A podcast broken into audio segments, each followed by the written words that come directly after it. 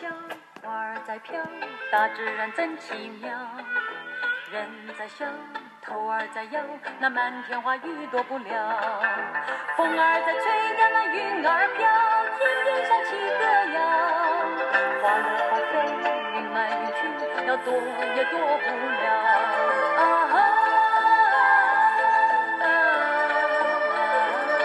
是多么美，是多么妙，我怎么？行了，咱们开始说吧。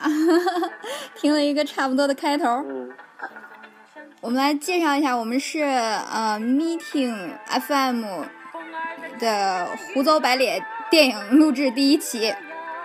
我们 Meeting 是有一个上线上活动和线下活动的一个天津本地的活动，呃，其中包含着很多不一样的主题板块儿。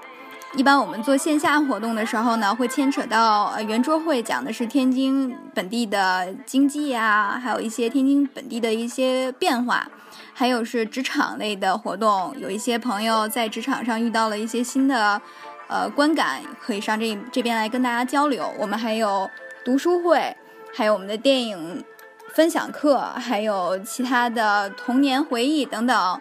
呃，有有兴趣的朋友们可以根据我们的线上活动再多了解一下我们的线下活动。我们的线下活动呢都是嗯不收费的，免费的，希望能够通过各种渠道与各种朋友建建立更好的一个关系。差不多，我这样说行吗？，OK，没问题，没问题。呃，我们做一个单独的介绍，好不好？嗯我们的，呃，我们是电影分享活动的耶娃，还有电影分享的搭档，我们的云影，云影来讲讲。嗯、大家好，大家好，我是云影。呃，我跟 Eva 还有楠楠同属于 Meeting 这个组织，我们三个都是发起人。以前呢，嗯、我是呃读书活动的发起人。从今年开始呢，我现在变成呃电影活动的发起人之一。呃，今天也是来参加这个线上的分享的一个电影活动啊，因为我们这个 Meeting。嗯，也是一个室内的一个呃线下的一个活动嘛，所以那个因为疫情影响，所以也也不能嗯、经常去举办线下的活动了，所以我们开办一次线嗯、尝试着开办一次线上的活动，嗯，就这样。嗯那我们的嘉宾楠楠来给大家讲一下。Hello，大家好，我是 Meeting 职场活动的发起人之一。然后这次大楠楠，然后这次就是和耶瓦云影一起跟大家录制一期我咱们 Meeting 电影活动的线上活动。刚才云影也说了，因为疫情的关系，没有办法呃再继续进行，我们暂时只能暂时暂停我们的线下活动。那现在以线上的活动跟大家在一聊天交流，我也是很开心的。嗯，我们还有那个嗯另外一位职场的那个发起人，今天就没有再派了一个代表哈。呃，有有了解我们活动的人应该清楚，呃，不了解的话也欢迎大家能够随时跟我们联系。等线下活动复复活之后，我们在线下线上双开花，好吗？嗯。嗯嗯，那我们就开始按照昨天我们说的那种顺序来说吧。嗯，OK OK。呃，是我我先来说吗？咱怎么聊呢？先开始聊，先从我们这个我们今天聊的主题，先说说主题，对不对？嗯主题嗯就是这个疫情期间对于我们生活上面造成的无法出去外出娱乐，所以呢，我们困在了家中，嗯精神食粮，我们就只剩下就是电影啊，还有电视剧这种影视题材啊，所以呢，我们今天就是想跟大家聊一聊，对，嗯。聊一聊刷剧，聊一聊电影。嗯、我们最近聊的呢，就是在这个期间，这个疫情期间我们看的这些东西。啊、我们最近看的，先从我们先从电影、电视剧开始吧，先从电视剧开始。嗯呃，电视剧开始，这个我们先从云影，云影先说。嗯，啊，我这个嗯，分假期吧，假期主要看的网剧有两个，一个是《唐人街探案》网剧版的，然后第二个就是《梨泰院》。先说这个《唐人街探案》吧，这个电影的这个名气也已经很大了。然后，其实我一直不知道还有一个网剧版。然后那天就真的是闲得无聊了，可能看电影，可能一天也就看一两部吧，但是没有办法持续的看，然后去。群里边问了一下，然后有朋友就说：“哎，这个《唐人街探案》的这个网剧版特别特别好。”然后就去看了，哎，感觉还真的挺不错的。然后一一一气儿通了好几集，嗯，然后这个情节也比较的跌宕起伏哈。然后呃，男主也比较帅啊，女主女主也很也很也很漂亮，然后女主也很漂亮。然后构思呢也比较的精巧啊，嗯。然后，对，你你你们也都看了是吧？这个网剧。看了，楠楠也看了吧？状况呃，状况差不多。因为一开始我也是不知道《唐人街探案》还是网剧的，当时还是耶娃跟我们推荐说，哎，这个网剧是值得一看的。然后也确实是有这个问题。疫情期间，就即使是想刷片、刷电影的话，不可能就也懒得去找。像这种网剧，就是顺着就看下来，还是挺好的。然后我看的不是特别多，因为我的情绪就都是。一直 都是比较焦虑，所以就是对这种就是这这种网剧还是就是说呃看个热闹，但是我觉得也是不错的，就是比别的网剧能让人沉下心看下去。嗯嗯，那你们觉得这个网剧最吸引你们的是什么呢？我我觉得它这个网剧吧，它其中有一首歌，就是那个。第二部的故事里头放的那首歌，是我觉得他非常有品味的一个选择。啊，这个 Strangers 是吗？对，Loving Strangers，这个怎么说呢？这这是一非常文艺的一个歌。在我上学的时候，我就是通过一非常非常小众的网址，然后找到了这个信息。然后呢，以为是我自己私藏货，没想到这么多年有人慧眼识珠找到了它。嗯，你跟那个导演的品味非常相似哈。不要提我和他，我 是不一样的品味。拿我和他一起比，我还是很正直的。心存怨念啊。还好还好，我的怨念对对人不对事。主要是我们我们毕竟是一个三观端正的组织。没错，没错，没错，尽量端正，尽量端正。嗯，主要是这个故事吧。啊，这对吧？我们要讲一讲，聊聊这个故事。嗯，这个故事其实就是这个，嗯，里边的男主啊，作为一个嗯侦探，然后去破解一个个的呃案子，然后。他有一个身份，他的身份是，嗯，某一个组织。这个组织，嗯，是有一系列的协作，然后通过去呃杀人，然后精密的配合，然后去毁尸灭迹，然后呃销赃，然后嗯嗯，比如说在啊最最后的一步，好像是拿到拿到什么遗产，然后就能赚很多很多的钱。然后这个主角呢是这个组织的最后那一个部分，叫清道夫。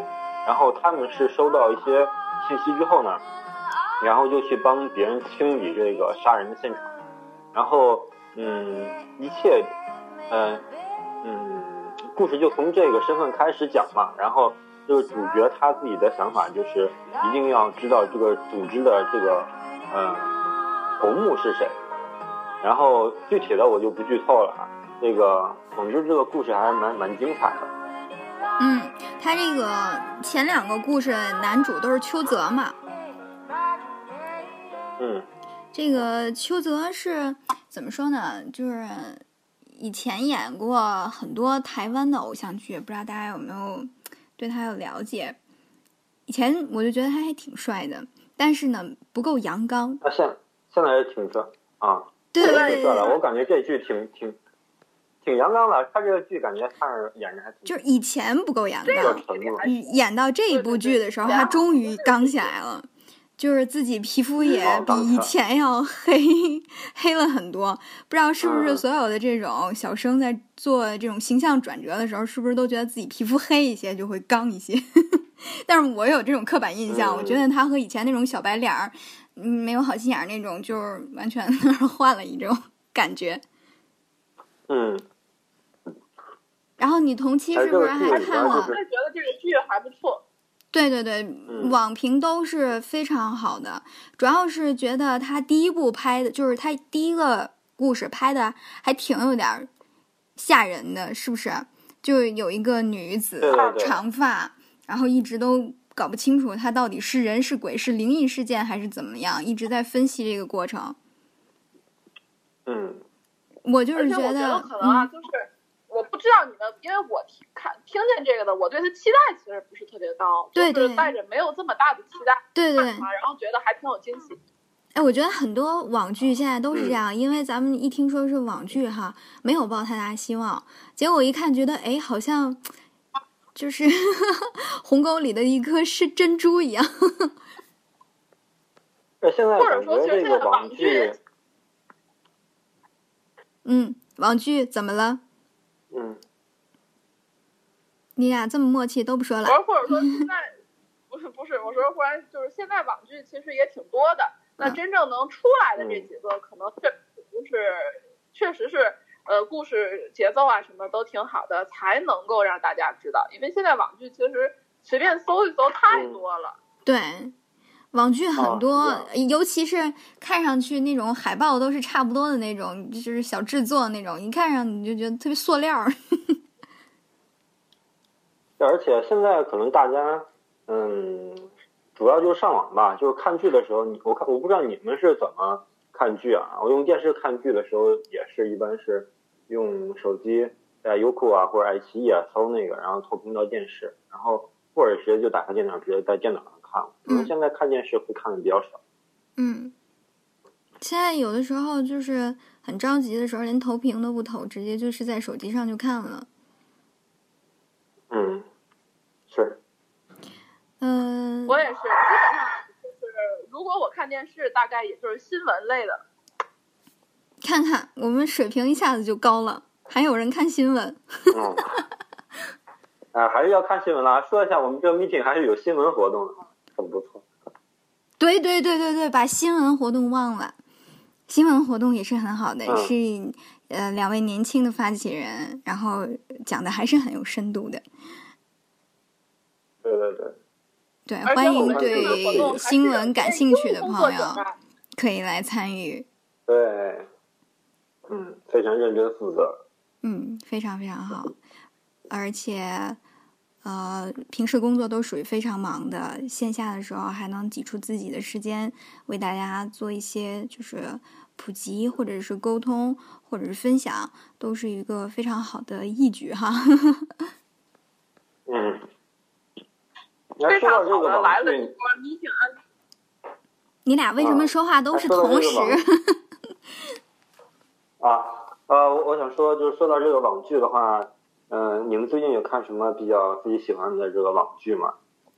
就是你刚才不也提了一嘴那个《梨泰院》嘛？那个《梨泰院》也是很火的。嗯，对，不过《梨泰院》不属不属于网剧啊，正经的那个，呃，应该是韩国那边的正经制作吧，应该不算网剧。对，它不是那种。刷微博刷到了，就是被刷到推荐出来的，看了一点儿对对对。怎么看？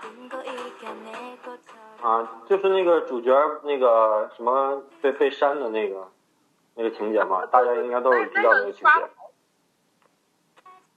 对呀，哎，你说这个是不是就是他们那个啊？哎，会不会是他们那个公司的营销？你俩的声音，楠楠，楠楠，你今天声音怎么小了？没有啊，我还是这样。你比昨天声音小。我昨天用的是电脑收音，对今天是手机嘛。你今天声音离那个离手机近一点，稍微声音有点小。现在还行吗？还可以再大一点吗？可以。我现在已经把手机怼到脸上了。那就这样吧。你俩刚才说啥？继续。你现啊，你你现在唱这个曲子就是梨泰院那是吧？对，对，嗯，我我找不到其他的歌，就只找到这一首。真的吗？我天哪！而且你这首还不是正版的，我感觉好像好像不是正嗯版。，我没敢放，它声音太大。呃，因为它这个是他说的是那个正版的，就是那原版的 original，所以我也不知道到底哦是不是。因为我这个我是在虾米音乐，呃，那个可能在哦网易或者是在 QQ 上面，它版本会多一点。这上面它只授权了一首歌。嗯嗯，然后跟大给大家说一下这个离开院的情节吧。这个嗯梨泰院呢是一个呃韩国首尔的一个嗯地铁站或者说一个区域吧，应该是区域应该然后这个算是区域就是一个网格，一个网格，按现在的热啊。嗯对，一个网格，一个 block。我还有这种说法吗？嗯，嗯，第一次听。你们那儿没有网格员吗？我不知道，反正就是那个梨泰院这个地方吧，就是主角是在这里开店的。他为什么要开店呢？是呃想报复他们这个梨泰院这个区域有一个非常非常有名的一个呃大排档，呃就是那种那种大排档的店，嗯、是全国连锁的，叫长家大排院。然后这个他跟长家大排院的这个嗯老总有仇，有什么仇呢？就是他上学的时候，嗯、跟那个呃长家的这个老总的儿子，然后起了点矛盾。最后他爸爸因为这件事儿，然后意外死亡，然后他就跟这个常家有了深仇大恨，而且还因为这个事情坐了七年的牢。然后这个主主角就是那种非常那种义正言辞，然后眼子眼睛里边不揉沙子那种，然后就是特别正、特别直，然后就有点这韩剧一般韩剧里边那个女主的那种傻白甜的那种感觉嘛，就是内心里边充满了正义。就但是他是个成功男主。啊，嗯，但是就我看那个片段啊，我我看那个片段，我一开始是觉得这是一个特爽的事儿，就噼里啪啦能打仗对的那种，就是对，突这破所有这这就就是白莲花嘴脸的那种。对，这就牵扯到了女主，就是男主和女主完全就是两个完全不同的一个呃面目，和他们的呃思想就是很不一样。就是女主就是我们可以看到那个片段里边，女主就是啊、呃她自个儿也说嘛，在电视剧里边说我自己是一个反社会的人格，对吧？我要那什么去弄某某个人的时候，会借助某些力量。就是女主是非常黑暗的那种人，他们在某些程度上跟她跟男主是极其那个不契合的。然后当他他们俩的这种不契合，在电视剧里边也有所体现啊，大家也可以去呃去看一下。嗯主体的故事呢，还是男主去复仇的这么一个故事，女主呢就看上男主，就觉得男主哇这个人真棒，天哪，这么有正义感。哎，我而且里边有一个特点啊，就是呃一些就呃女一和女二都是他们都是特别自私的人，他们都崇尚着，如果说有什么事儿的话，就高高挂起，然后自私的不行。但是当这件事情发生到自己身上的时候，他们又特别渴望有一个人出来主持公公道，而这个人就是男主。男主出来主持公道，然后这两个人女女孩子都喜欢上这个男主。嗯，听不真这样，然后有一段时间听不真，那个女主啊怎么着？嗯，对，现在好了，离得近点儿。啊啊，行，离近点儿。反正就是，呃，男主是一个很很正义的人，然后有的时候，呃，有有几次就是帮女主过来主持公道，女主就喜欢上了男主嗯、啊，然后那个女主就帮着男主看怎么样把那个长家给干掉，就是这样的一个复仇的故事。嗯，对你对这个嗯电影、电影电视剧的评价呢韩？剧的这种节奏，对对对，它其实很慢，就是节奏并没有那么的快。嗯，那你对这个电影电视剧的评价呢？就你觉得它值得看吗？还是怎么样？呃，值得看还是值得看啊。这个质量上应该是还可以，但是有的时候就是，但是它肯定不是男男那就是期待的说的那种爽剧，因为你看的时候就是有的时候就会感觉真的不是特别的爽，但是女主是真的爽，就是她经常会使用非常阴险的手段达成她的目标，还是比较让人喜欢的。嗯，也就是说，并不是像大家在那个 B 站上面看到那种那么爽，也只是一两个片段而已，对不对？对啊，我觉得还是没有《延禧攻略》爽。我觉得《延禧攻略》是那种爽，就是那种啪啪啪把把坏人就啪啪啪了那那种啊。嗯啊，但是梨泰院不是那样，梨泰院就是有一个非常非常长远的一个目标，就逐步的啊，男主逐步的通过自己的努力也好呀，别人的帮助也好，逐步克服一些困难，然后达成最终最终那个目标的，是这样一个故事。我也看了前五五六集吧，我觉得就是、嗯第一个不爽，这个是让我很不爽的事儿。嗯、再一个就是他说他要复仇，对不对？他要把一个小小的饭馆儿，然后干成一个集团，甚至要干掉一个已经非常非常成熟的一个品牌。嗯，但是他并没有展现出任何的，就是策略。在我感觉，他只是在 Twitter 上面发一发图，然后发一发什么文案，然后以这种想法就觉得可以，年轻人的视角就可以干下去了，我们可以热血一下。但是其实这个并不是一个非常实际的办法，对吧？对于我们想看到他拿出真本领，然后去把这个巨人去把这个怪兽打趴下的这个过程，他并没有就是显示的非常清楚，感觉给人的这种概念、这种热血也很模糊，也不是很能成立这个逻辑，所以我对他有一些些的失望。对对对，就。写的很很就是就是就是网剧的水平，就就觉得都不能上星的那种。啊，那个，可能他你你有没有看到的？你有没有看到他这个呃收购了长家百分之一股份的这个事情？我看到那儿了，我看到那儿了。他是啊他是因为之前自己挣的钱嘛，在船上挣的钱，他不是嗯出海当海员，挣了钱，然后给了他那个会玩金融的那个同学，然后他同学帮他后面幕后操作。他也没有写他在海嗯上当船员的这个过程是多么的艰辛，一笔就带过了，就非常的粗糙，嗯你知道吧？就是他到底有多么辛苦，嗯他为了他复仇，他前面到底做了什么样的工作都没有表示出来，只是说他胳膊上有一个非常大的疤痕。嗯，就就脑补出来他可能会遭受的所有的罪过，就是受的所有的苦难，这这这是这样的思想，这样的去想象是啊非常空白的。哎，我觉得啊，我觉得这主要是因为这个拍海上的那种呃海难之类的东西成本会比较大啊，这是第一点 还是还是网剧的啊消费，啊。对对对，经费不足那个还还还是他那个韩剧的这个状况，还是说他主要讲的是这个精神、这个意念、这个这个情怀，对对对对，他就他，我觉得他主要是是说对对对？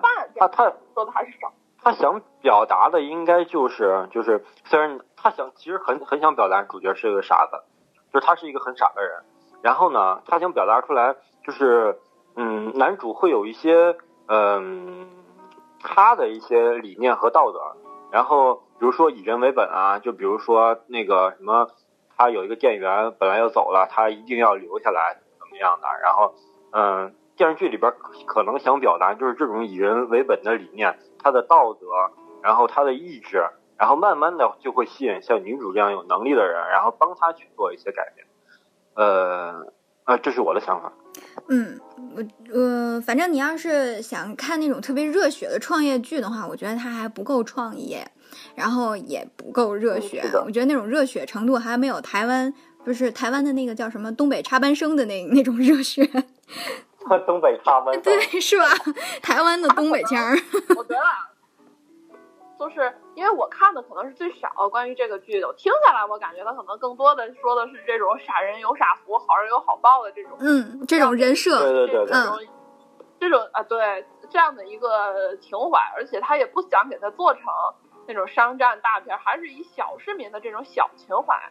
其实他也没有什么大目标，可是他一开始给的这个宣传吧，会让人有这种误区，会认为你应该是一个哎非常好的一个这种励志片，然后又成功，然后又又有情怀，然后大家抱着这样的期期待哈，去等待你有一个这样的情节出现，结果你的情节就是对于人来说就是相当的空白，这个就是失望的点就在这儿。对对对，光那个你看这剧的时候的对他的一些。猜想可能就是，反正这个剧你看的时候，可能就不会是你想的那样，对不对？嗯嗯，就期待值还是过高。对对对。呃，梨泰院之后的那个韩剧是不是还有一个《爱的迫降》啊？玄彬演的。那我都我都没看那个，我已经过了看玄彬的年纪了。就一直都是都是被科普，都是被刷出来的。你有看吗？微博里嘛，微博里会。嗯嗯。我就就是微博里有什么就看了什么，就跟那个李太佑看的状态应该差不多。嗯，讲的什么呀？嗯。就是讲一个呃韩国女富二代一不小心掉进了朝鲜和一个军官的爱情故事。哎，我你要说这个的话，我还很想看。跳伞的那个是吗？错反没错反我不知道，我只能我只能给大家把这个梗概梗成这样，完全没有展开的梗。但是你这样我就很想看了，就是 就是南朝鲜和就是南朝鲜和北朝鲜 这两个之间的地域问题就很有争议，就很想看。这个是说网评啊，刷刷出来的嘛，网评基本上都是说说这个剧本啊，还有这个情节，还是就就是韩国那种。傻乎乎，没有什么你需要烧脑的地方，但是就是金童玉女这样的整个演技还是都在线的，然后看起来就是让自己开心一下，然后就是甜剧，还是基本上以这个这个方向走下去的。那那，比较传统。就是听着背景好像有点严肃，但是还是很甜的，据说。那如果这样的话，不适合我这个年纪了，嗯，过过过。哎呀，这个时期其实我觉得可以看一下这个甜一点的，缓解一下内心的焦虑。你到底是如何焦虑的？来跟我们讲讲。对，我也想听，因为我我可能没有那么焦虑，可能更多的是无聊。哎，就是你不觉得无聊就能带来焦虑了吗？其实也不能说完全上升到焦虑，尤其是其实本身是在过年嘛，本身是有假期，这个假期延长其实也没有让整个的心情特别的开心，因为所谓的假期大家都是要出去玩啊，朋友聚会啊还是什么的，但是大家现在都不能进行这，都只能在家待着。相反啊，我觉得倒是我开工之后，我倒觉得哎还不错。就是不像是之一直在家闷着没有事情做那种无聊那种焦虑到减轻了，但是现在啊开工了有一个多月的时间，我发现就是复工可以减少，呃就是关于疫情的焦虑，但是复工完全不能给生活带来快乐，所以我就觉得咱们这线上 项目非常有必要的。我我是我我是焦虑的症状，我我介绍一下我的症状吧。就是没我，我从正常的上班到一个突然之间过年到长假的疫情，我都是黑白颠倒了。就是以前也颠倒，但是没有那么颠倒。就是晚上我会睡不着觉，我睡不着觉的时候我就特别的烦躁，我一烦躁我就突突冒汗，就是 我所有的症状都和早更差不多。然后就是特别的紧张，又紧张，你知道吗？又害怕，就很想脱离这种在家里囚禁的日子，很想出去。但是我唯一出去可以可行的办法就是去上班然后我又不想上班然后又好想出去，然后又不想上班然后又好想出去，这样来来回回的牵扯，你知道吧？对对，尤其是。将复工没复工，犹犹豫豫那种等通知的状态是让人非常的崩溃，是的，崩溃。嗯，前两天通知下礼拜就就复工，等到周日晚上的时候会告诉你不通过，继续歇。啊，对对，我们也是这样。对对，这样就是我们还是一定要等到就是马上就要上班的前一天深夜才给通知。啊，我们深也是，夜吗？是的，我们也是基本上都十点之后下通知，准着明天不用来。对，就是这样，深夜看到没？不止我一家是这都已样。经准备好了。对呀我都准备好了。晚上晚晚上五六点的时候通知说明天要上班了，大家就是一切正常，明天上班。然后大家都很沮丧，哎呀，这这疫情还很严重，上班是是科学的吗？是可以的吗？就大家还在讨论这个。等到夜里十一二点的时候，然后每一个群就开始叭叭叭响，说啊就不上了，明天还是不可以。就这样进行了大概有两三个来回。没，错，我也是这样肯样。定是没通过呗。对，没通过，就是咱们这边的，就是情况还是非常严格的，所以说不是你申请就嗯肯定能批。所以等来等去，等来等去，我已经收拾好了，明天我就要上班了。我强迫自己马上闭上眼睛，催眠自己睡觉，然后在十一点半啊左右的时候告诉我明天不去了哦。然后我突然就又兴奋又烦躁，就是那种非常复杂，你知道吗？我也许我就刷着剧，因为我们这个来回特别多，就是这个反复。然后我可能刚沉下心来看点什么，然后这件事儿又来了，就是说说到底能上，到底还是不能上，就是这这个就是一个很模糊的结论，就伴随着大概有一个星期，我们都是这这这样的，今天上明天不上，今天上明天不上，就一直在讨论这件事儿，就非常讨厌。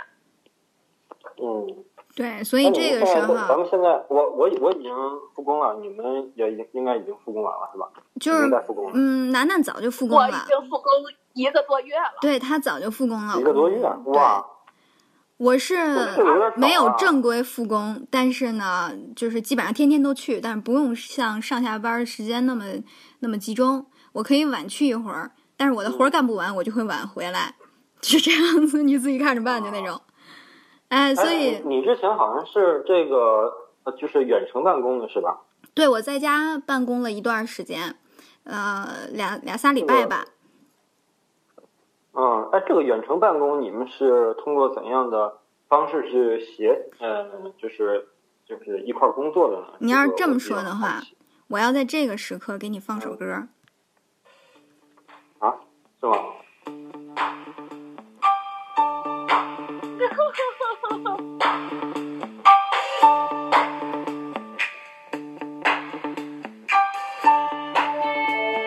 楠楠已经懂我了，他已经笑出来了。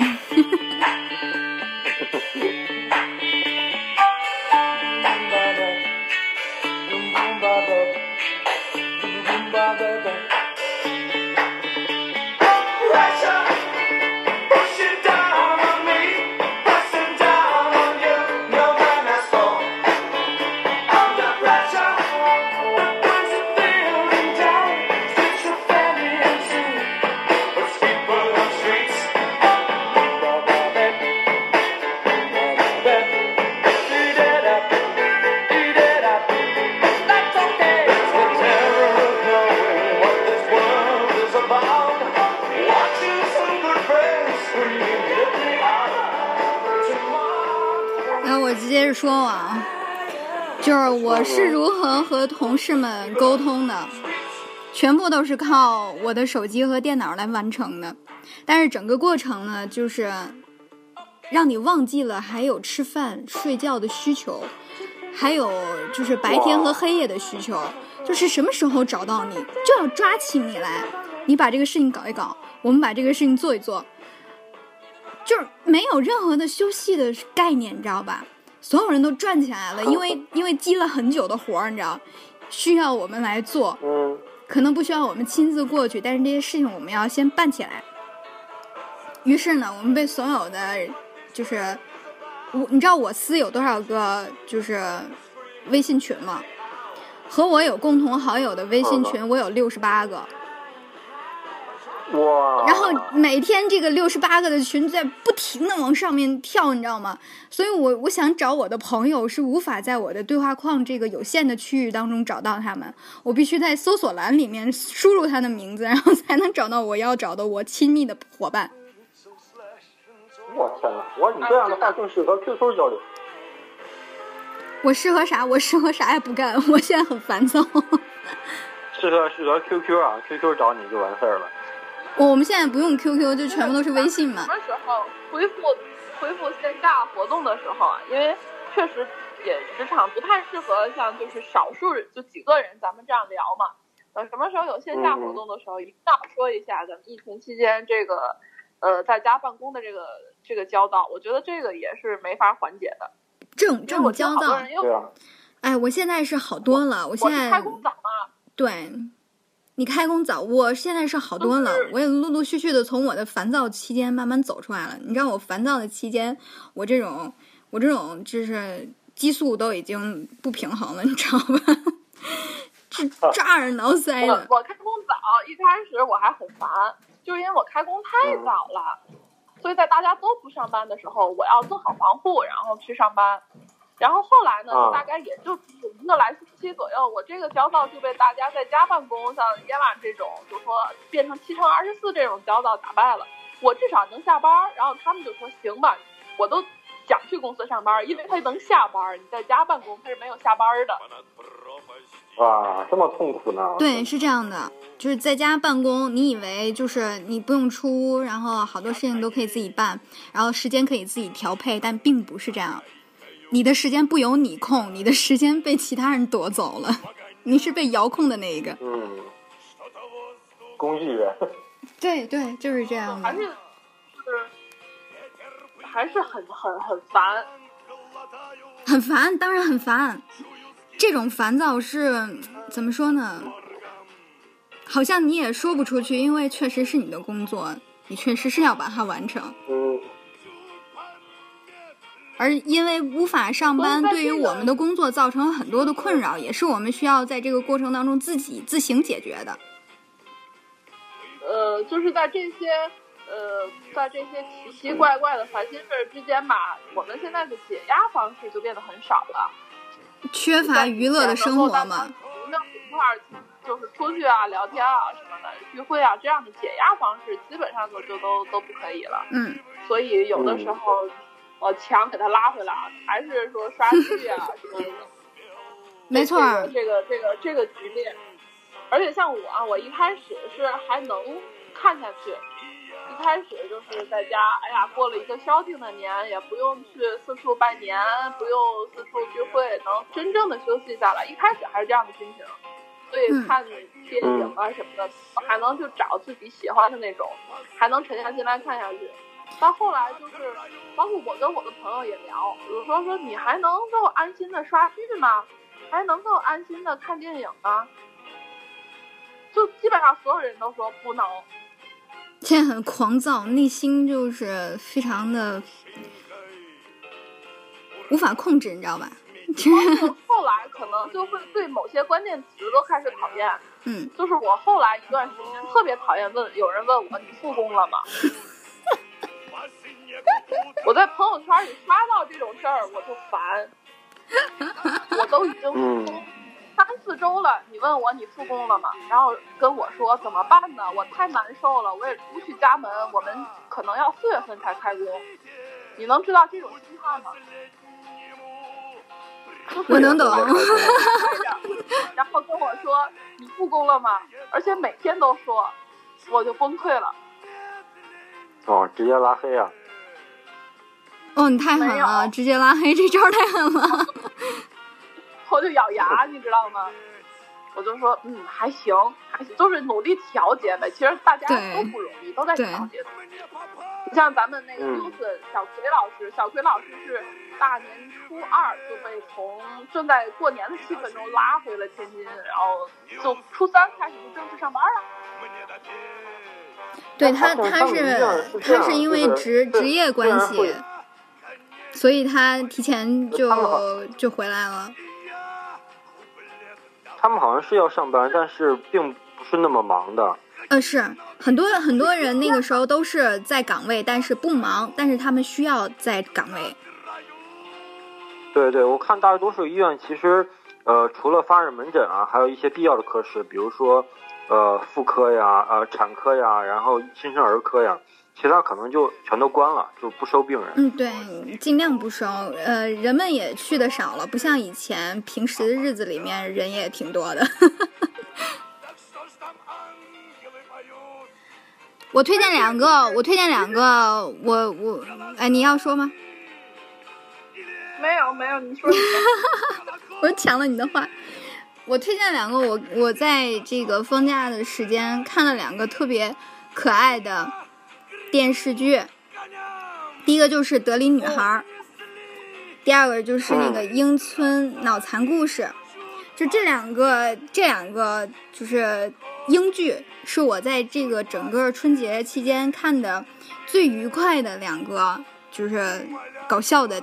电视剧，而且还看起来就是让我还能平缓一下我内心的烦躁。就是如果念经都不能抑制住我的时候，我就只能拿这两个电影 电视剧来给我自己摁住。我天哪！念经我会更烦躁，你知道吗？就是那个再来好几个人播切都摁不住我的情况下。对，我就。就把这两个电影电视剧看完了，它是它是都分别有两两季，至少两季。呃，英村呢，这个这个脑残就是特别可爱，它是两个两个就是一个姐姐一个弟弟，就是表姐表姐和表弟，应该是这种感觉。他们就是做成一个伪纪录片儿，然后讲述的是这种在英国村庄里面就是。看似好像非常发生的脑残故事，对对对，非常年轻，但是其实生活的节奏呢，非常的老旧，就是特别特别老派儿，哎，还还和外界不太不太有联系的那种，嗯，然后就是看起来就是，嗯。青年老干部，对青年老干部这种，呃，然后做一些特别蠢、特别傻、不符合自己年龄，其实年龄都挺大的了，可是做的事情特别天真，然后还误以为觉得这个就是应该是对的，然后就觉得好像一直都没有长大，看上去就觉得自己自己就是英国版乡村爱情啊，这就是对对对对对对，英英国版乡村爱情就特别可爱。但是里面讲述了其中的那个姐姐和她爸爸之间的那种就是代沟关系和就是亲情之间的冷漠，也是导致他们现在这种年轻人会面对的一些问题。但是非常可爱，就整体的节奏都非常可爱。一开始你会觉得可能就是不知道他拍的是什么哈，就只是一个一个伪纪录片嘛。后来你就会觉得在这个伪纪录片中有一点蠢萌铁憨憨，你知道吗？对对，很活泼。对，楠楠楠楠看过，楠楠看他他他他知道我说的这个故事，他特别可爱。我看的也是不多，没告诉你们，就是我已经不能够稳当的看完一个东西了。就是特别浮躁是吧？你还得靠念经是吧？主要也是。其实，其实你说真正疫情带来多少恐慌也没有，就是包括这种复工不复工，就整个这个这个当时的一个生活状态就不是特别的平静。其实上班之后，倒整个人平静了下来。上班之后感觉就是生活作息也调整过来了，不调整也不行了。就是说这个工作对于人的一个人，除了就是有钱需要供我们正常的消费以外。对于我们整个人的健康也是非常必要的，有精神抚慰作用的。对，非常非常必要的，是不只是抚慰，甚至是你的支柱。你一个人有事儿干是个什么概念？你一个事儿，一个人没事儿干，你就很想跟人吵架，你知道吗？在那一刻起，我很想和人吵架。特别特别理解，就是也不能说特别特别理解，就开始能够理解那些像以前民国时期的那些姨太太们，天天在家没事做，只能够。然后就会吃兔子，然后像喂璎珞一样那种，今天受了委屈，明天长骨回来。那个啊，人生是如此的精彩。精彩吗？他也是没事儿干，闲的。那他要是没有这件事儿，不是很无聊吗？所以所以说，这不就是给自己找事儿干吗？他们那边会有你死我活的情绪，就不这样就去世了。嗯，不是自主去世，也会被别人搞得你非常被动的去世。对吧？就是就是，哎呀，就是很麻烦。所以说，现代的生活文明社会是多么的，嗯，珍惜啊！要要珍惜现在眼前。哎呀，这个对抗无聊的方式还是有很多啊，现在社会。就是还还就是，嗯，我记得我跟小沈聊的时候，他说了一句话，他是说说无论如何，希望这件事儿赶紧过去。呃，他需要的是社会恢复正常的社会秩序。嗯。对。哪怕平时那些琐碎的鸡毛蒜皮，在这个期间都变得可爱起来了。嗯。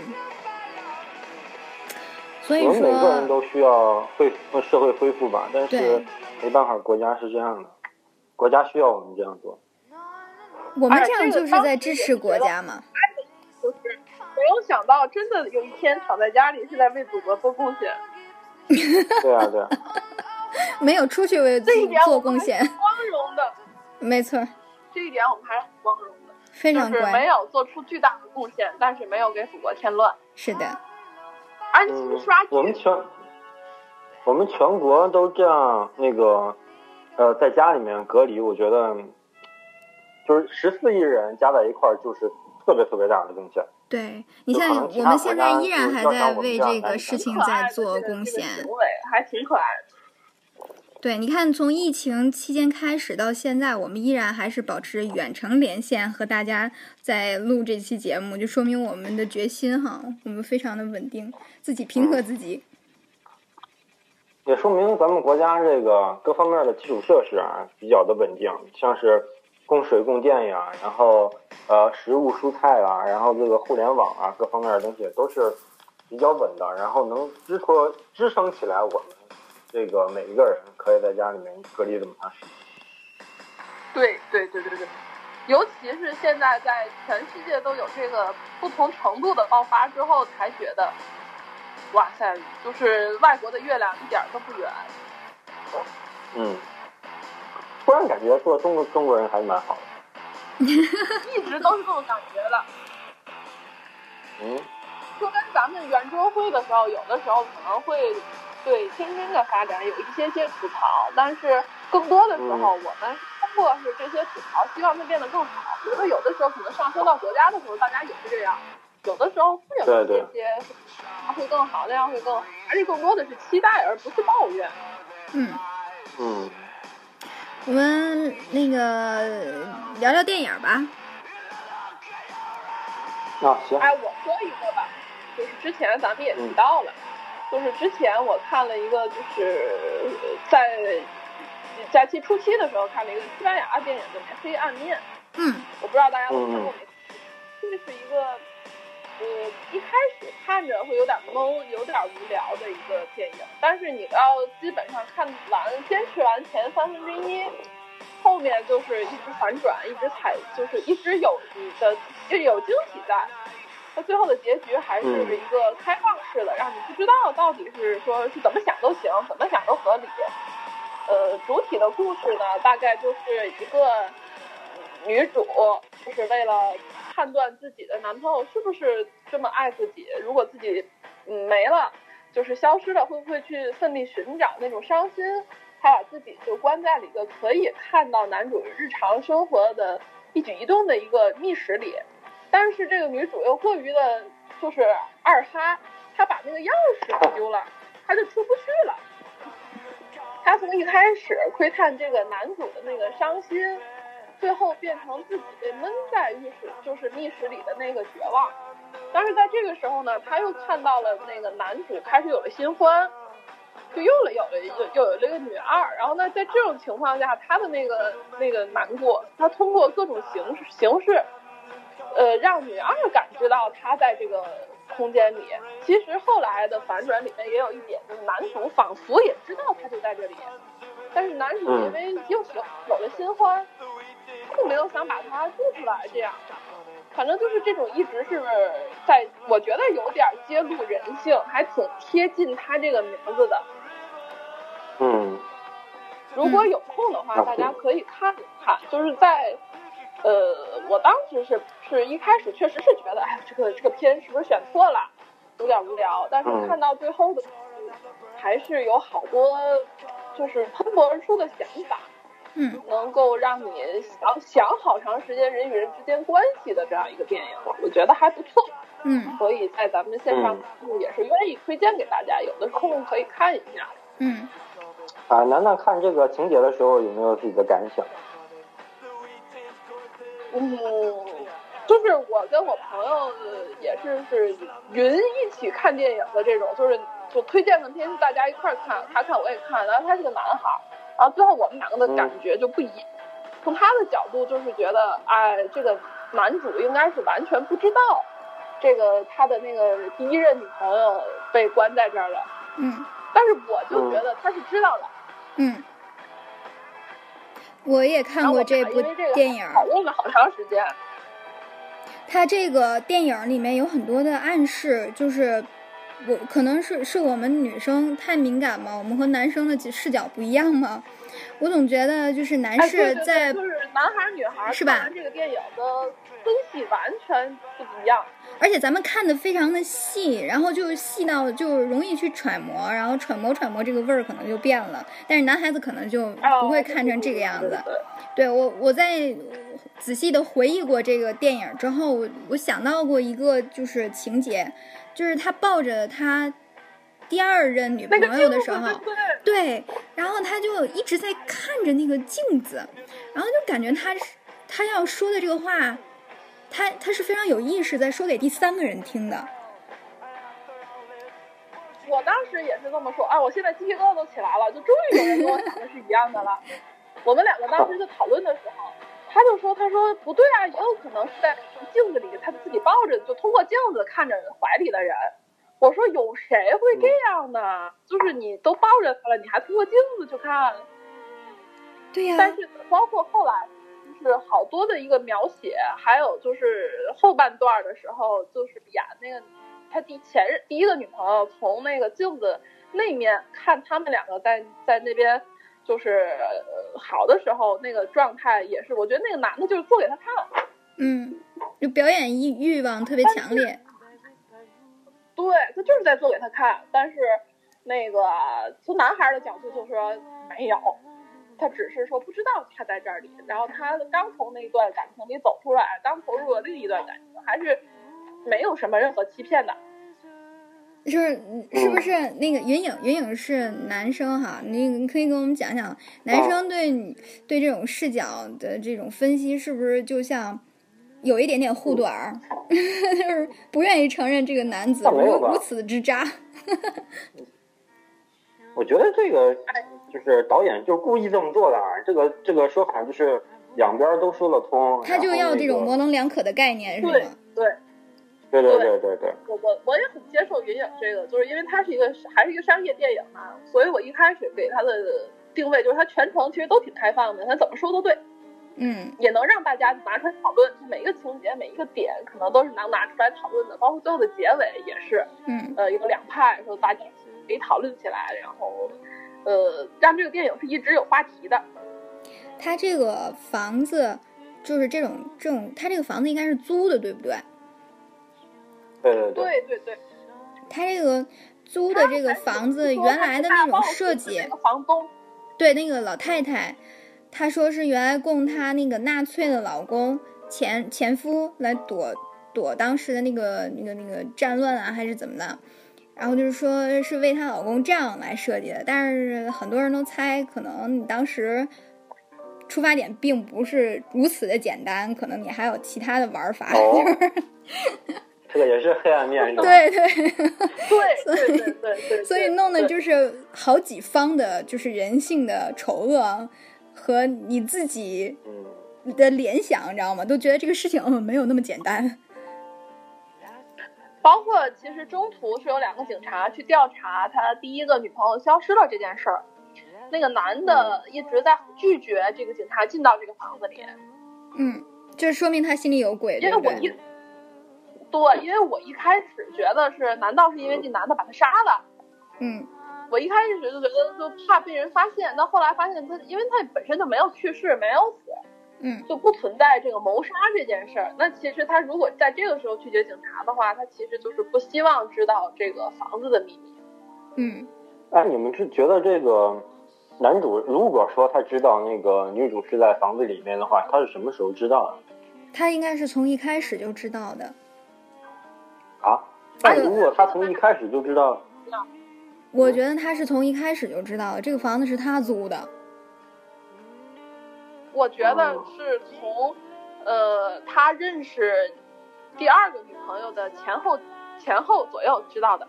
嗯。他开始是怀疑。嗯。那要这样子说，不管他从什么时候发觉的，他有感受。反正不管他从什么时候发觉的，他他这个心态就很扭曲，对不对？对。嗯。然后他也不想把他饿死，但是也不做任何的就是行为。他也不想给他弄出来。哎，对，你这样不就是？但是想法就很恶毒了。是是囚禁在里面的话，那肯定百分之百死呀。他怎么他也不知道里面有没有食物，对吗？肯定是没有食，呃，他有食物，就是那种罐头。他是什么呢？他每天这个男的啊，他每天可能去洗漱。嗯。这个女的是可以从所有镜子看到他的，然后这女的就用敲击水管的方式带来水波纹。嗯。我的感觉就是，这男的只要觉得 OK，水波纹还在，就这个人没死。啊？如何判定这个人？然后我就去深究他在哪儿。嗯。就是呃。还有还有一个事情啊，就是如果说从逻辑上来讲，这个男主知道女主在里面，但是他并不知道女主是不能出来的，那他事情做的这么过分，他就不担心啊，女主偷偷的出来啊，拿一一刀捅死他？他不担心，因为他知道所有的机关和钥匙他都知道就在外面，他其实是有心理准，这就为什么我觉得他从一开始就知道这个房子有这个机关。哦。嗯，他知道那个钥匙在哪。对他知道，他一切都知道，他就是看着你自己挣扎，就那种困兽，你知道吧？但是你看，这个就是我跟亚看这个电影不一样的地方，我就觉得他不太知，他不太知道，他只是知道有这么一个地方，但他不是特别的知道该怎么进去，这个人在里边那个地方到底是什么样，到底是一个是什么样的生活方式，他都不知道。嗯，他没有想深究这件事儿。他不是什么都特别特别的清楚，他只是隐约的知道。然后他这种隐约的知道这个，这怎么揣测呢？就万一人要死在里头，我觉得这个男的，这个男的的黑暗面就在于他隐约的知道而不去深究。就是如果一个自己女朋友丢了，找不到了。大概肯定会深究他到底在哪吧？不是，就是就算你不是就是特别喜欢的女朋友，一个人命在里面，他你也终归是要去管一管的，对不对？但是他连这个最基本的人性都已经泯灭了，就不是所有人都可以对一个生死就这样看淡的。他一定有目的的，对吗？对，所以我就说嘛，他想害死他女朋友。他没想害死他女朋友，这件事是他女朋友自己玩脱了，你知道吗？No 作 No die，他女朋友就是想通过这，就是他就想把自己藏起来，然后又能看见她男朋友是到底到底到他有多爱我，他失去我的时候会有多沮丧，他是想知道这样的，然后他就玩了这么个游戏，他没想到是自己傻了吧唧把钥匙丢在了外面。嗯，哎，你觉得这个男主是呃，就想看着他在里面自作自受，但是还并没有说害他性命。他肯定不会。男主是没有想杀死他的，而且一开始他那个男主找不到女他这个第一任女朋友的时候，那个那个心情也是非常真实的，就是啊你在哪儿特别着急，那个焦焦虑还是很真实的，我觉得。嗯嗯嗯。那就是还是还是。后来就觉得发好报复的那个感觉是什么呢？就是你知道你明明知道我会这么忧心你不在，但是你用这种方式来试探我，我非常痛苦，就是这个体验非常糟糕。就类似于，就之前网上说，有的女孩会雇自己的，就会雇个女孩，或者会找自己的闺蜜说：“你去试一下，我男朋友会不会出轨？”对对对，这样的，那个心情一定是非常糟的。那那如果要是按照我的那种说法的话，嗯，那其实我想的会更更黑暗，更黑暗一些，就是他从一开始和他谈恋爱可能就有问题了。对对对对对，所以这个是一个整个。云英有机会看一下这个电影，到时候可能咱仨可能来来个下下一集的时候能聊得更开一点。就是而且你从男孩的角度看出来，肯定跟我们又不一样。就是这个电影有趣的地方就在于这儿，就可以随便想。大体的剧情我知道，这个呃网上有一些大体的剧情的介绍，然后我可能想的跟你们不一样。我在想一个问题，就是有人性到底嗯应不应该被试探？哦，你你觉得人性能有多黑暗吗？我是说，我我我想探讨的是，呃，人性应不应该被试探？就比如说，啊，人性是不是应该去这样反反复复的测试，是吧？对对对，因为很多女孩子，就比如说刚才楠楠就说嘛，就是让自己的闺蜜或者说网上请一个女孩子去撩自己的男朋友，然后不断的去测试他。我在想，这个问题就有点像这个电影里面探讨的主题。哎。我给你们推荐一个漫画，我是一个特别喜欢看漫画的人。这个漫画叫《蝉女》，然后啊，哪两个字？可以搜一下，就是那个知了，知了那个蝉啊。然后是女孩的女，她大概说的就是这个女孩是一个剑情师。她一开始说的就是，呃，一开始说的就在这个故事的开端说的就是。你如果有个珠宝，你会想知道它是真的假的；你如果有个奢侈品，你会知道想愿意知道它是真的假的。那面对自己的感情，好多人也想知道他是不是真的爱我，他是不是他到底爱我有多深？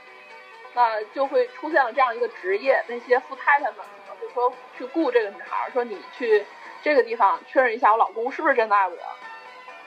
嗯，然后这个女孩她每次去她的所有所有的客户，最后得到答案。都是让自己失望的，就说老公都偏向了一个，就就就都爱上了那个这个见情师。当然，他的工作就只是到收集到证据这一步，就是说，哎，给你老婆看，说你老公是个这样的人，就结束了。然后其中有一个就是有一个类似于花花公子的这么一个一个角色，呃，他是个男的，他就跟这个女孩说，他说。在任何一个情况下，一个男人遇到了完全上天给他匹配到的这么一个理想女性的时候，他哪怕肉体不出轨，他的精神出轨是一定的。你用这种方式，一个最适的，给他一个最匹配的人，你要求他雷打不动，这是不现实的。你给他一个最适的勾引，让他去尊重这个自己的原配、自己的社会，那是不可能的。这个本来就不应该被提倡，就这种做法，就是其实就是钓鱼执法，对不对？就是仙人跳嘛。对。自己给自己设了一个这样的局，然后你得的答案不满意，你还你还要哭天抢地。首先你就不应该有这种怀疑，对不对？你想做这种事情的时候，说明你对你老公还是不信任。那么如果不信任，你对你的感情就应该有一种新的。就是安排，不管你是想要交付全部还是交付百分之八十，都是你应该自己来衡量的，不应该是把这个事情做成一个死局，这样你有了最终的答案，还怎么继续？你自己把自己结死了。其实就是在你打算去试探的这一一这一瞬间，这段感情其实就已经有了破裂的开始。对，嗯，或者是说，有的东西其实是一个不死不休的事儿。就是像我刚才说的这种情况，你什么时候叫做试探结束了呢？无休无止的。你只要就是你，你哪怕换了一个人背叛的那个角色的那个那个行为的时候，才叫试探结束了，对不对？对。不然的话，你可以一直试探。所以说，这个人如果本性就多疑的话，就会很复杂。不是说换人的事儿，不是说换伴侣的事儿。所以，呃，刚才小云说说，觉不觉得就人性应该应不应该被试探？我觉得不应该的。的一个原因就是，试探的结果就是这种，就是如果你要有结果，肯定是已经被背叛了。为什么？就是因为你没他没有背叛你，他一直坚持他原则的时候，你就会觉得这个试探没结束。嗯，嗯，不到底还得是，对吧？对。他只要他有结果，肯定是坏结果呀。因为有好结果的时候，他他不相信。他不相信，而且还对，这是一个死循环。的时候，其实他已经有结论了。所，但是他他给产女提供了一份工作，这是怎么说呢？这个这个真的就是有机会就业增加了，对，增加了收入。有机会去看一下这个漫画，这漫画还在连载，还真挺优秀的，我觉得。嗯，还在连载，还没有填到坑。哎呦，它月更，这是一个月更漫画。天哪！嗯。呃，对于对于你这黑暗面，还有别的想讲的吗？没有，就是希望大家有空的话，包括能够听到咱们这次线上活动的小伙伴们，也能去看一看这个电影。然后，如果有线下活动的时候，大家就可以把它拿来互相聊一下，因为它可聊的地方太多了。没错，尤其是对男女之间这种话题非常感兴趣的，就是。可以可以深入挖掘一下，由这一个点引发无数点的话题，所以这个电影非常值得聊，是吧？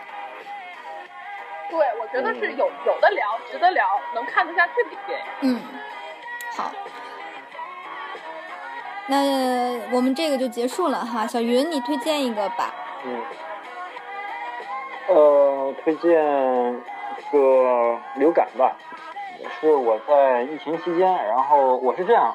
就是每出现一个大事的时候，我可能会通过电影或者电视剧去了解一些相关的呃知识和背景。比如说最近那个美国熔断呀，我去看那个呃一个电影叫《大空头》嘛，也是零八年的时候的金融危机，它是怎么做空整个美国股市的。然后这一次呃疫情期间呢，我去看了一下韩国的一个电影叫《流感》，然后讲的就是呢一个嗯非常严重的一个。呃，流感病毒，它那个流感病毒比我们现在这疫情，呃，严重多了啊！这个基本上就是染上之后，嗯，两三天就直接就跪了。他那个是从一个特别小的一个城市开，呃，也不是特别小，就是从一个边缘的一个城市开始的。然后这个疫情是从呃人口走私开始的，从那个越南那边人口走私到韩国，然后整个集装箱。呃，他们用集装集装箱来那个运这个偷渡的人口，整个集装箱里边全都死了，就剩一个人活着。这个这个人就逃出去了，等等于就是整个集装箱的人都嗯受这个病毒所害，全都死了，就只有这一个人逃出去。他好像是有一个嗯这个有免有有有免疫抗体吧，然后逃出去之后，这病毒就得到了散播。然后因为刚开始的时候大家并不是特别的嗯。对这个病毒特别的嗯恐惧吧，然后造成这个病毒大面积的呃传染，然后嗯影片讲了这个怎么通过就是嗯里面的女主是一个医生，然后男主是一个消防队员，然后嗯他们主要想达到的目的目的就是男主和女主达到的目的就是拯拯救整个韩国的一个手段呢，就是。拿到这个人身上的抗体，因为他这里边，他那意思好像就是，如果说，嗯，被传染的人有一个人产生了抗体，然后活下去了，那这个人身上的抗体就可以救所有人。后来我还专门了解了一下，这个是不可能的啊，完全没有这个事儿啊。嗯。然后那个，就刚开始说的有抗体的那个人，嗯。因为一些政治政治的问题啊，还有一些动乱的问题啊，到最后死了。嗯，但是那个女主的那个女儿，嗯，却获得了这个抗体。然后通过男主和女主的一些努力，还有这个电呃电影里边这个呃总统的这个努力，就是总统在里边是一个非常正义的人。这个呃里边的那个总理呢，却是一个特别阴险的人，就是想把那个那那那里边人全部都封锁，让他们自生自灭。然后里边看过看了一些非常震惊的一个场面啊，就是在那个嗯警察病毒的时候，让所有人嗯都是在一个特别特别封闭、特别狭窄，然后嗯类似于集中营的那种那种感觉。然后如果说你在这个嗯被感染的地区，如果你发现有这个疾病的话，就直接给你带到哪里去，然后所所有人统一在在那里，然后慢慢等死，死了之后，所有人往那个。嗯，体育体育场里边去运，所有人就在那里去火化，然后场面也非常的，嗯，看起来非常恐怖啊，像是那个万人坑一样。嗯。然后最后最后的结局当然是就是都这个事情都已经呃结束了，然后人们都获得了拯救，然后感觉就是一个普通的灾难片啊，就是对于疫情啊、流感这方面的科普并没有特别的到位，跟我们现实生活中不太一样，尤其里面的一些做法，经据我的了解啊，是非常的。不对的，就是跟现实完全不符的，也不符合科学的方法啊。但，但是，它还真的是还拍的还挺好的。它这个恐怖氛围的渲染，我觉得倍儿好。因为我我这个看完那天晚上看完这个电影之后，当场就做噩梦。那天晚上就很难，就很难受。哎呀，在屋里也坐着，戴着戴戴着面罩，然后看这个电影。对对对对，总体总体呢，还是还是推荐。作为一个灾难片来说的话呢，还是不错。嗯，非常非常应景。但是你看完之后，你你看完之后不会增加自己的恐慌吗？啊，不会，因为那个是这样，我看完一个电影之后，我不会信这个电影里边所有的东西，所以我会呃里边的细节啊，会慢慢的跟人求证，跟人去了解嘛，然后。呃，了解了里面的，就是电影里面的情节跟我们现实生活中的不同之外，我就不同之后我就没有那么恐惧了。啊，所以你是其实是一个科普的过程，对吗？对对对。然后虽然说虽然说它电影非常的，呃，很多东西非常不对，但是你可以通过自己去查找一些资料呀，去问一些朋友、同学、一些专业的人，然后达到自己这种科普。嗯。所以说，你是一个抱着学习的心态，然后去看的这部电影，然后顺便看看大家就是当民众面面临这种问题的时候的这种反应，是不是更直观给你？啊还有政府的反应，我觉得政府的反应也非常的重要。这个电影里边的政府的反应非常的糟糕，就相当于把所有人隔离起来，这隔离起来人全部等死吧，让我感觉有点像日本的做法。不评价，不评价，不评价这一块。哦，对对，我们不说不说这个。你这个让我怎么剪？在中末尖儿？不能，不能深，不能深挖。啊，都是电影里，都是电影里。但是你看，我刚才想说的就是，不同的人在不同的时期选择观影的类型都不一样。嗯。然后小云在遇到这种事儿的时候，就说：“我们要看一下。”关于这种就是传染类疾病的这个电影，然后这种灾难片，我看一下，然后看看科普，或者是说感感受一下那个情绪，然后我就完全回避这个，就是说当时啊，也不就不光小云这样，好多人都说，哎，去看看这个电影吧，这个电影还不错，虽然很假，就是很不现实，但是呢，他拍的这个氛围也是说，就跟小云的这个评价基本上是一样的，就是呃氛围啊什么的，是一个不不错的电影。然后让我去看，我就一直拒绝，我到现在我都没看。我是一直都没有看这个电影，因为我觉得它应该非常的让我受不了。但是我在同期间看了一个就是韩国的电影电呃电视剧叫《王国》，就全是丧尸。哦，哦，我我也听说了，我也听说了。我去年的这个时候看的第一季，然后留了一个最后的尾巴没有看。然后今年第二季来了，然后我又把尾巴补上，又把第二季看完了。就是一一一开始我以为第二部会非常恶心，就在我觉得非常暴躁的时候，我要看一些这种特别恶心的东西来压制一下自己。结果并没有那么恶心。崩溃疗法。对，崩溃疗法就这种。然后他并没有把我恶心到。但是，我即便如此，我也没有去选择看这个流感，因为我觉得我对他的恐慌不只是做噩梦这么简单。有，对我内心还是很恐慌的，所以不能再恐慌了。我觉得我会把我自己吓死。哎呀，咱我感觉咱们国家这个疫情差不多控制住了啊，这个也不用特别恐慌。现在是当然不恐慌了。对，现在就是春暖花开，觉得一切万物复苏了，都是好起来的这种方向。所以我就在这个，就是在这个过年和这个疫情期间看的，基本上都是老片子。我看的就是电影的话，也都是老片子。就是最新的，我们剪剪个最新的讲，就是这个婚姻故事。呃，在前几天，她不是也拿了这个奥斯卡的这个最佳女配嘛？这个这个婚姻故事呢，它讲的是一对一对夫妻。嗯，就是老公呢，就是男主人公，他是一个做话剧的，然后女主人公呢是话剧演员。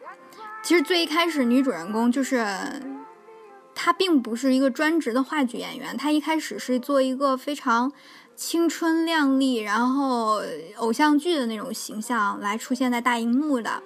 但是她偶然的呢，就是遇见她老老公，然后呢，她就觉得她老公非常有人格魅力。她老公也确实和她非常匹配，然后两个人就从这个演艺事业结合在一起了。她开始给她做她的女主角，然后呢，她老公给她编剧，但是她老公总是会说你不足，你的演技不足，嗯，你甚至在我这边挑这个大梁，也都是因为我这个剧写得好，你才能够演得好。他不认同他。老婆的这种就是事业和他的专业，于是呢，两个人呢就是在结婚很长的一段时间当中，很多摩擦，包括两个人又有了宝宝，然后再从宝宝慢慢长起来，两个人事业重心的偏偏移，就是女主人公呢也慢慢不去演戏了，然后改改到回家照顾孩子、照顾家庭为主，但是这个期间呢。她老公的事业越来越好，从原来比较一般到现在，他已经是一个非常有名的一个剧作家，还有他自己的一个小团体，就是专门去演话剧的。他老婆在这个时候突然觉得我好像迷失了自己，于是他想选择离婚。嗯，前面只是一个非常简短的一个由头，后面更长的一段篇幅演的是两个人的离婚过程。就一开始两个人只是说，我们协商吧，我们现在有了分歧哈，啊，还是过不下去了。而且她老公有一个非常重要的点是，她老公出轨了，她就是就是这个话剧团的一个女演员。然后她老公还并没有把这个事情当回事情。只是一直在说你需要你自己的空间，你不认同我，因为你有什么什么问题。但是她并没有说她自己的原因，并没有说他越来越不在乎他的家庭了，他的事业最重要了。然后哪怕有了露水情缘，他也不承认是他有过错，他只是觉得我需要释放。然后在整个这个两个人谈的时候，他他们家是在纽约住的。但是呢，他老婆是好像是在哪里，是在加利福尼亚，然后他带着孩子就回了加利福尼亚他的娘家，然后在那边起诉离婚。但是美国的这种就是法律规定，并不是说那个你在那边就是起诉，然后纽约这边也可以受理，不可以，他必须要从纽约再飞回加利福尼亚，然后在那边和他办理这些事情。整个耗费时间之久，还有发花费很多的钱。然后他呢，自己本来是说跟她老公商量着，说是我们就这样离好了。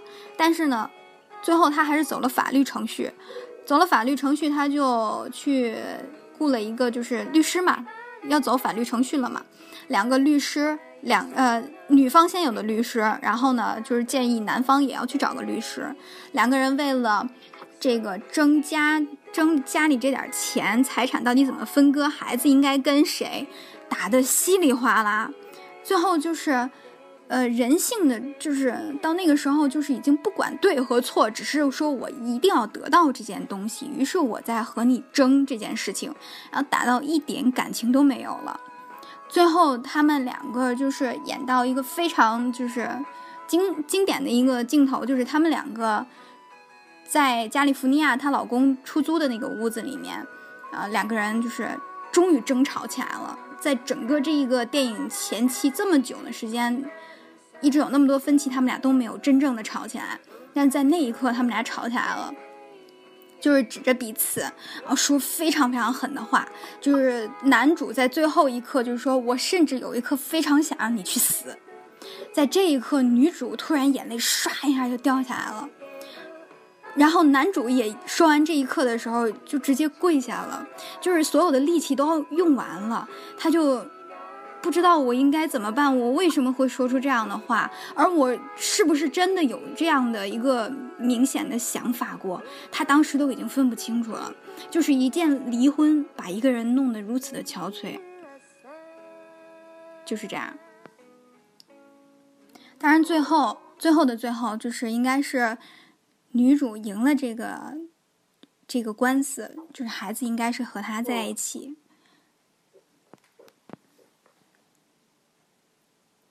你们听了之后怎么样？你们有看过吗？我没有看过，但是我听了之后就觉得，嗯，会想看吗？没有，一时不知道，一时不知道说什么，一时不知道怎么说，是不是？对对对，我我中途就是，其实我觉得就是分开这件事儿，不管是结婚啊、离婚啊，还是说分手啊什么的，我觉得这件事儿最让人难过的就是，不是以前特别好的时光也是他们俩，然后闹的非常难看的时候也是他们两个。对对对，还是说人，就跟我刚才说的那个，包括是那个进情诗那个故事差不多，就是他之所以。感情这个东西没法辨别真伪，就是因为人是在变的，时时刻刻都在变的，更何况两个人在一块儿，然后都在变，两个变量放在一起，哇塞，这个东西放在二手科学家面前崩溃了好吗？你有好多排列组合是不是？变量太多，嗯，对啊，你一个变量的时候你还闹不明白，你都有的时候人自己都不明白自己想什么，你还要去想别人想什么。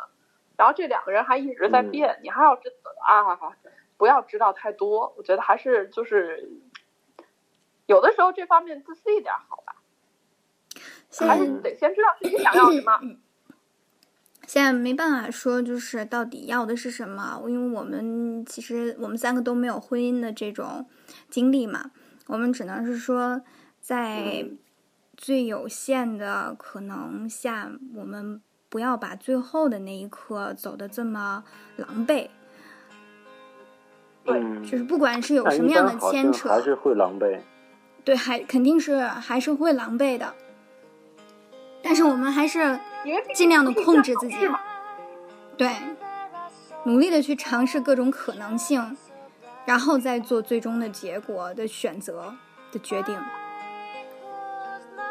哎，你你叶老，你看完这个电影，你觉得他们应该还应应该应该离婚吗？什么？你觉得他们应该离婚吗？你看完这个电影？我看完之后，我觉得这是现代人所有现代人都会面临面临的问题。这就是为什么我看完之后，我觉得我对婚姻一直持有一种就是非常。不积极的观点就在于这儿，觉得人都是在变，但是对方参与的元素越来越多了，然后你又有了孩子，然后家庭给你带来的是另外一个家庭，甚至是家庭上的家庭，你可能经历上面就会有很多的变化，着重点也不一样了。他也再也不会说是我眼里只有你，我眼里还有我的事业。我还有孩子，还有很多事情。然后我有一些压力的时候，我不愿意找你说，我会去找别人说。那这种意外的情愫也是不可避免的，就是让你觉得我对这种事情无法阻止不说，还必须要接受它的发生的可能性。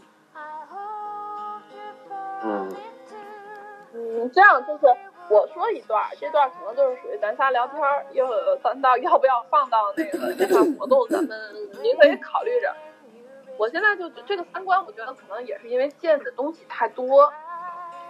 我有一个，就是我工作里有一个小弟，他比我小七岁，然后他之前就跟我说说那个楠姐，你别总跟这些生活乱七八糟的人一起玩儿。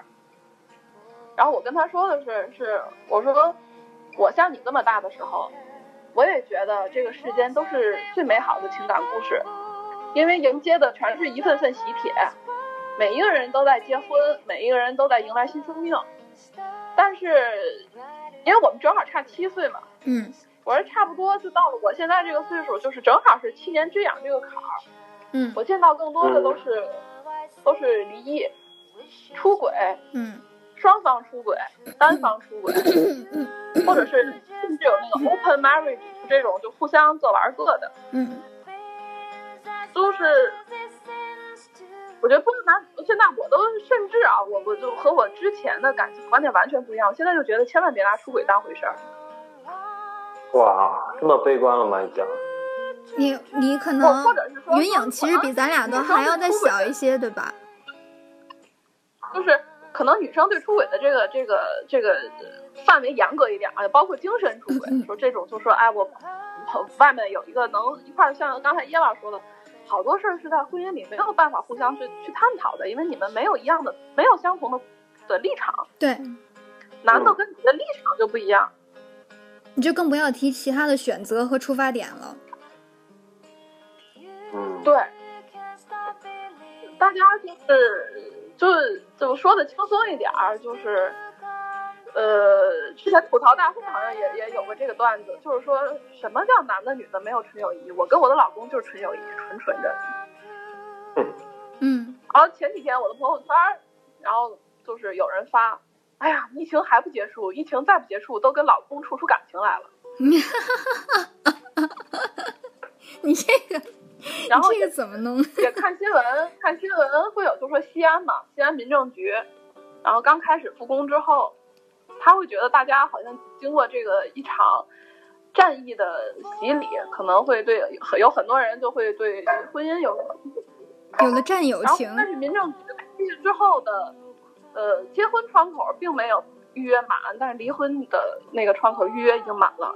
这就是我说的，我很想找一个人吵架，然后吵到最后就是这种结果。哎，不是说悲观不悲观，就是，呃，可能现在的社会的多元化也会造成大家的，就是对婚姻稳定性的一个一个，呃，冲击。像以前啊，像中国，就咱说的久一点，像那种就是我离开你，我活不下去呀、对吧？女的离开男的，她怎么活呢？嗯，现在是经济都非常独立了。所有离婚之后的女的都就就包括前几天我爸我妈看一个电视剧叫《安家》，就卖房子的事儿嘛。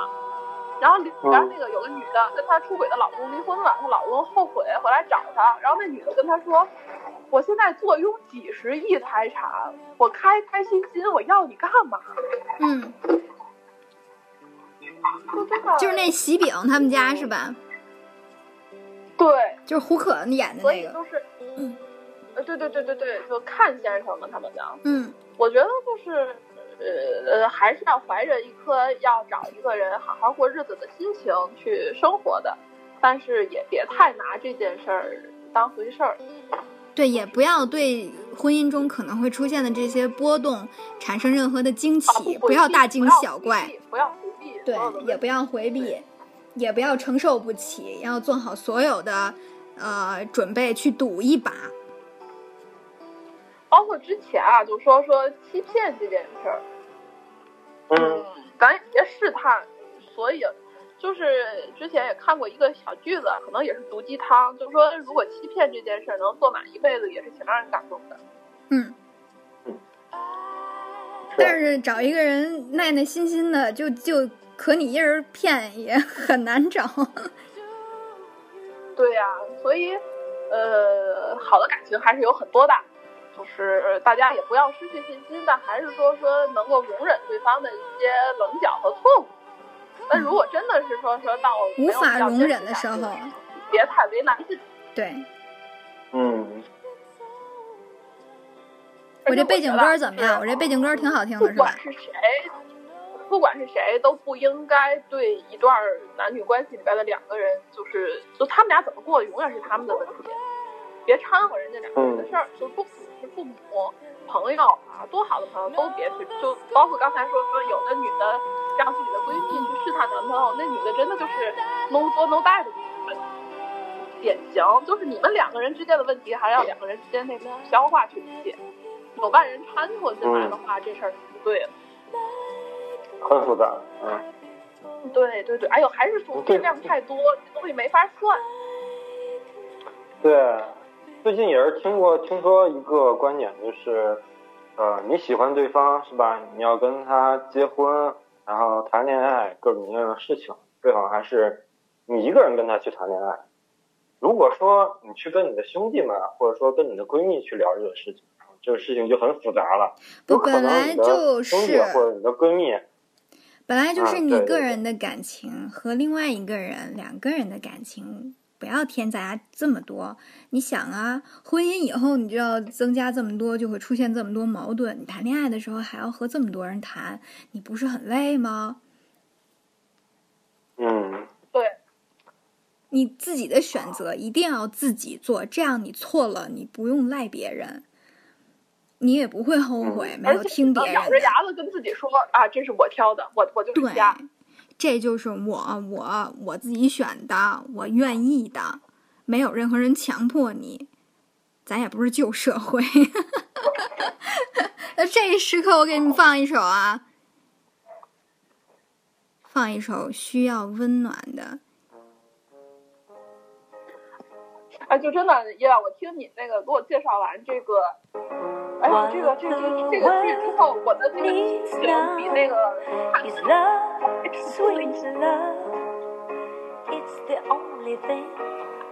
我介绍完了之后，你不想看了是吗？不，是它的这种沉重在于，因为《黑暗面》这个电影，它这个故事其实还是不会那么经常，就基本上发生不了小概率事件。但你说的这个就是《婚姻故事》这个这个整个这个电影，其实它还是大概率是的。对对对。刚才那句我没听见。他说这是一个比较普世的故事，对，比较普世，对对对，确实是很。就他发生了每一段的婚姻关系里。没错，所以他他这个名字非常朴实无华，你可能觉得看起来吧，也就这么意思。可是你看完之后会有一个非常深的共鸣，就是你你终于知道了。呃，别人的生活里面也有这些，而我的生活和别人并无其他的分别。我并没有比别人更更幸福，我也比没有比别人更痛苦。所有的痛苦范围都是在这个圈儿里头的。而且啊，就是看完这个电影，啊，你说你说，啊，我说看完这个电影会不会？对这个婚姻比较的悲观啊，会不会变得比较悲观？其实呢，他是这样的，他最后就是非常靠后的一个位置，就是不是说嘛，他们两个争吵，然后呢，两个人就说了非常狠的话，然后男主就是倾尽了所有的力气，咕噔一下就跪那儿了，然后呢，女主掉着眼泪儿，然后男走到男主身边，身边的时候，男主还抱着女主的腿，就是。他就像个孩子一样，你知道吧？你还不就是像一个老妈妈一样抚着他的脑袋，原谅他刚才说那不大不敬的话吗？但是我和你无法在一起生活了，然后再然后，他们两个真正的离开了，不在一起生活了。但是男主对女主的眼神当中还有一丝丝的爱意，就是因为女主对于他的包容，其实也是一种爱。但是我这种爱。不能和你一起过日子，就是这么简单。嗯，二手科学家普及一个概念：当一个女人爱上一个男人的时候，她产生的激素真的和她刚生完孩子产生的激素是一模一样的。就是老母亲对你的爱。所以，一个女生爱上你，就是把你当儿子了。哈哈哈！云影，云影不想和我们两个聊天吗？就不能当女儿吗？哇，天哪！嗯，差不多，差不多，差不多吧，差不多吧。当女儿，你这，我有点想这个，有点厉害。对，有点厉害。我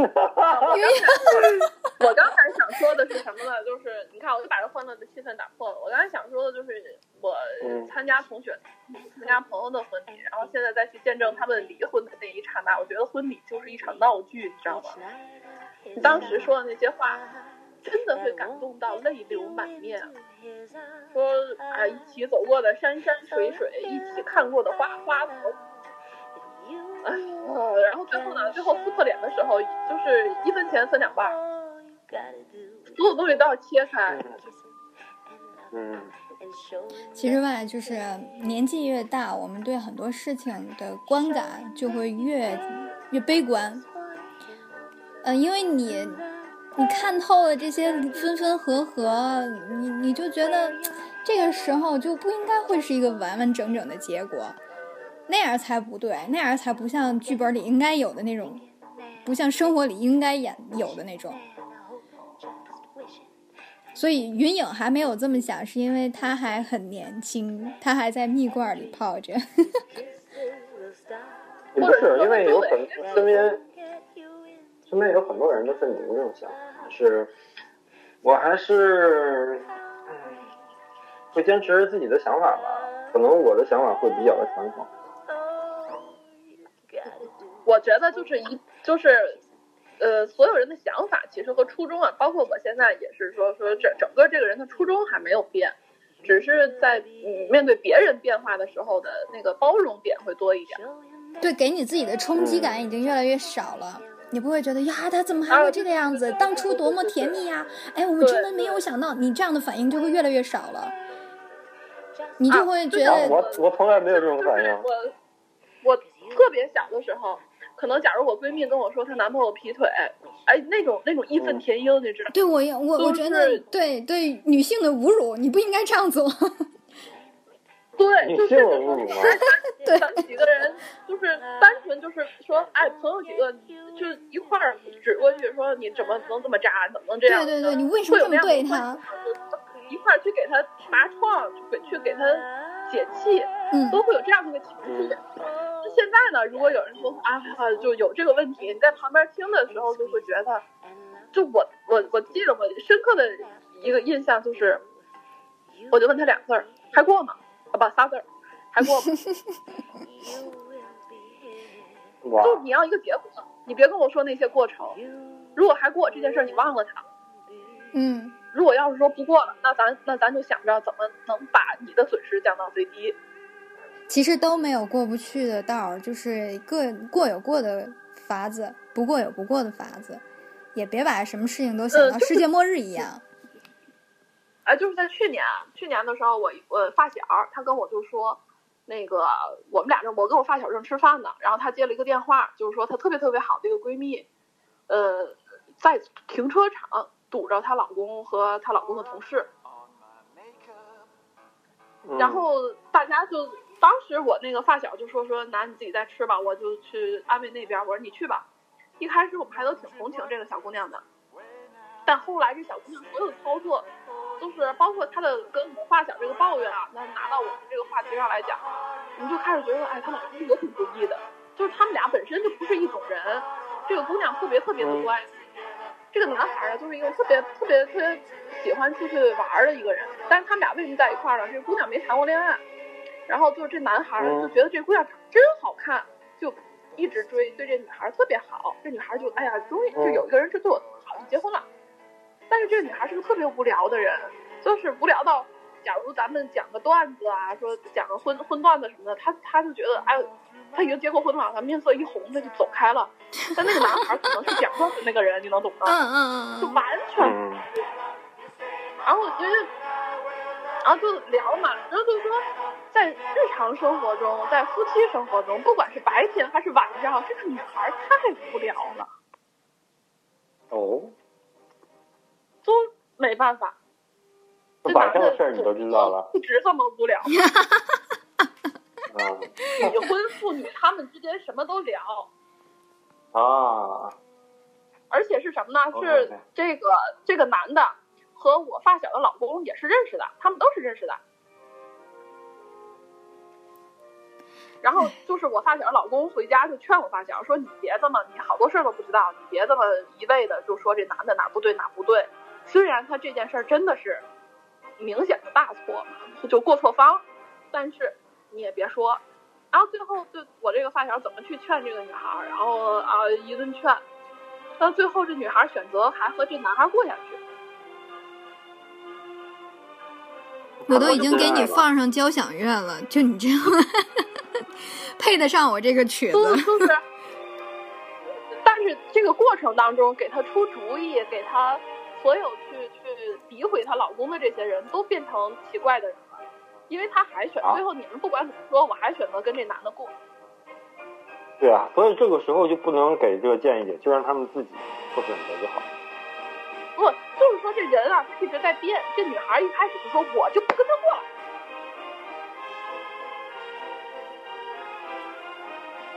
嗯。然后后来就是到现在，基本上这女孩在说他们婚姻关系的时候，所有人都不听了，就觉得你看你们俩无聊不无聊？不就这点事儿吗？怎么还就没完没了了呢？就是啊。就是这样。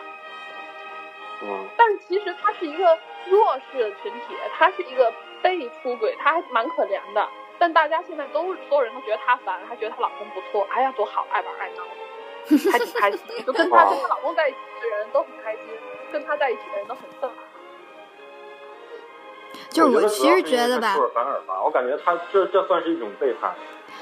我我呃，咱们差不多了吧？因为第一次嘛，第一次咱们今天就先录这么多。行。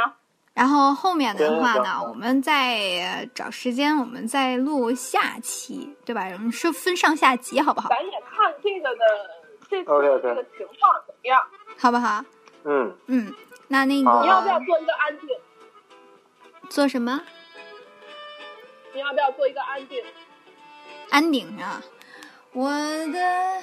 就是希望大家可以多多关注我们吧，然后能够从线下然后了解到我们线上，呃，线上如果有新的朋友也可以欢迎来我们微信官方微信 Meeting FM 和微博官方嗯 Meeting FM 来找到我们，了解我们线上线下的活动，好不好？呃，这是我们第一期电影分享活动，今天我们就先到这儿，好吗？嗯嗯。不知道会有没有下期哦？有，为什么没有？我刚做起劲儿。争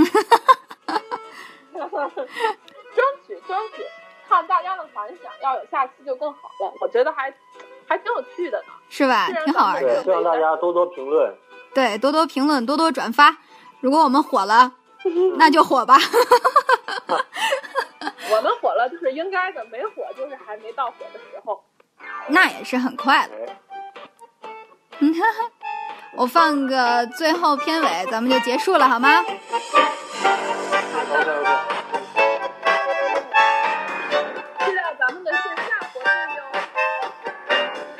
待我们的线下活动，等一切呃都稳定了，我们正常起来。我们就疯狂的线上线下一起，好吗？对，我们要有疯狂的线上。对对对，来跟大家说拜拜。谢，好，谢谢大家收听啊，拜拜。欢迎大家收听，谢谢，感谢大家的包容，拜拜。拜拜。拜拜。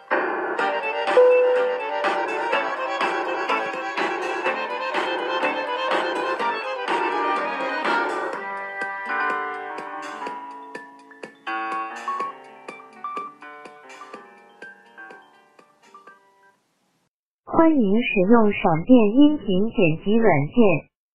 欢迎使用闪电音频剪辑软件。